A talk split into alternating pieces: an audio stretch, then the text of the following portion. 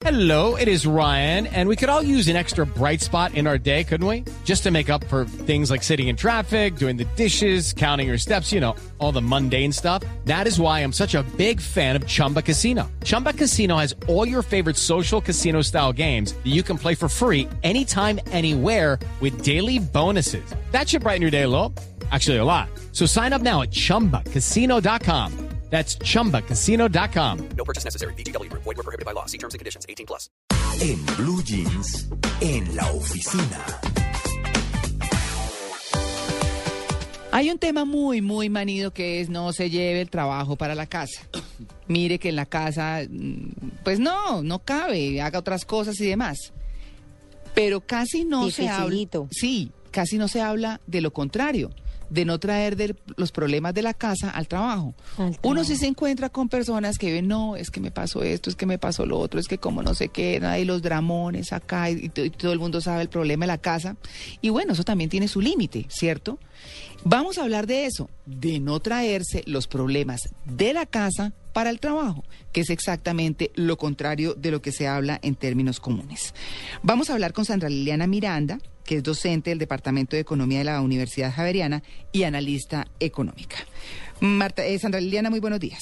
Muy buenos días. Muchas gracias, como siempre, por la invitación. Bueno, muy bien. ¿Qué hacemos? ¿Qué no hacer en el trabajo? ¿Qué no traer de la casa al trabajo? Bueno, yo creo que primero habría que identificar dos situaciones, ¿no? Hay personas que, o creo que a todos nos ha pasado, Sí. que en algún momento hemos tenido que enfrentar o una situación muy difícil de salud o un duelo también, la muerte de un ser querido, que es una cosa circunstancial, difícil de manejar. Pero hay personas que tienden a llevar estos problemas personales al trabajo ya por cosas eh, mucho más regulares, ¿no? Como desde problemas muy pequeños hasta cosas mucho mucho más graves que pues empiezan a afectar obviamente la productividad no solamente de esta persona sino de todo un equipo de trabajo y pues ya se empieza a volver algo algo molesto.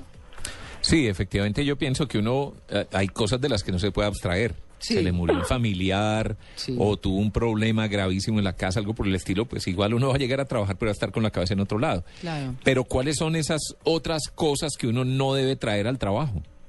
Bueno, yo creo que, y he tenido desafortunadamente también esa experiencia con compañeros de trabajo, llevar cosas, eh, por ejemplo, problemas personales, problemas con la pareja, peleas con los familiares, eh, problemas incluso hasta con los vecinos, problemas de deudas, eh, de cosas ya mucho más eh, cotidianas, Íntimas. digamos, que, que molestan, que además tampoco a la gente le interesa conocerlas.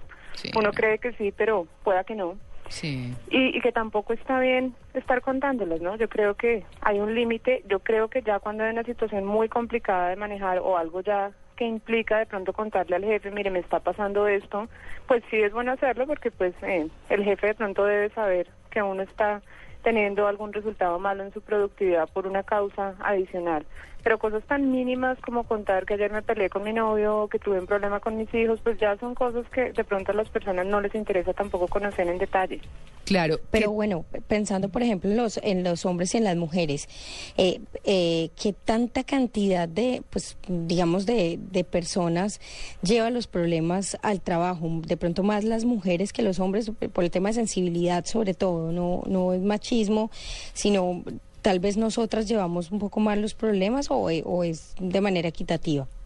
Pues yo creería que es de manera equitativa, no no creería tanto que fuera por el género, sino más bien por la forma de ser de la persona. Hay personas que son muchísimo eh, más reservadas, tanto que incluso pueden estar teniendo problemas 10 veces más grandes que quienes sí llegan a contarlos en el trabajo y son mucho más discretos. Mm. Creo que también la inteligencia emocional implica el saber manejar las cosas de mejor forma o no. Creo yo de todas formas que aunque pues también he pasado por momentos difíciles en el trabajo, que eh, está bien contarlos pero hasta cierto punto y también uno tiene que exigirse en esos momentos a pesar de que esté mal destrozado emocionalmente puede ser, eh, pero uno tiene que exigirse y pues dar lo mejor de uno en su rol eh, laboral y después se vuelve incluso en algo de lo que uno se siente orgulloso por haberlo logrado.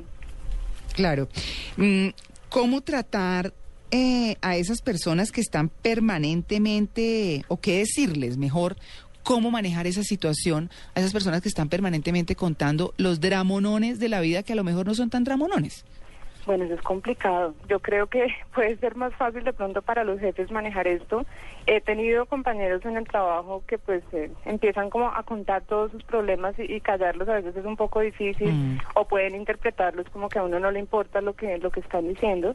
Pero yo creo que siempre tratar de, de hacerlos caer en cuenta pues que además de ser una imprudencia puede ser algo tomado de hecho también de, de mal eh, forma o de, la, de mala manera por parte del equipo de trabajo que a todo el mundo no le interesa saber esto, que repetir más las cosas no va a hacer tampoco que se solucionen y que pues eso está generando también como un ambiente desagradable en el trabajo o de chisme también Ay, sí. que le está quitando tiempo a todo el mundo y está bien contarlo hasta cierto punto pero pues ya no Sí. no dejar tampoco ni, ni eh, permitir que esta persona como que se extienda en sus comentarios y en, en sus quejas que pues está bien pero pues hasta cierto punto Claro, además porque se expone uno también a estar uno mismo, de boca en boca, todo el mundo conociéndole la vida, la historia, el drama. Terrible sí ¿No es cierto?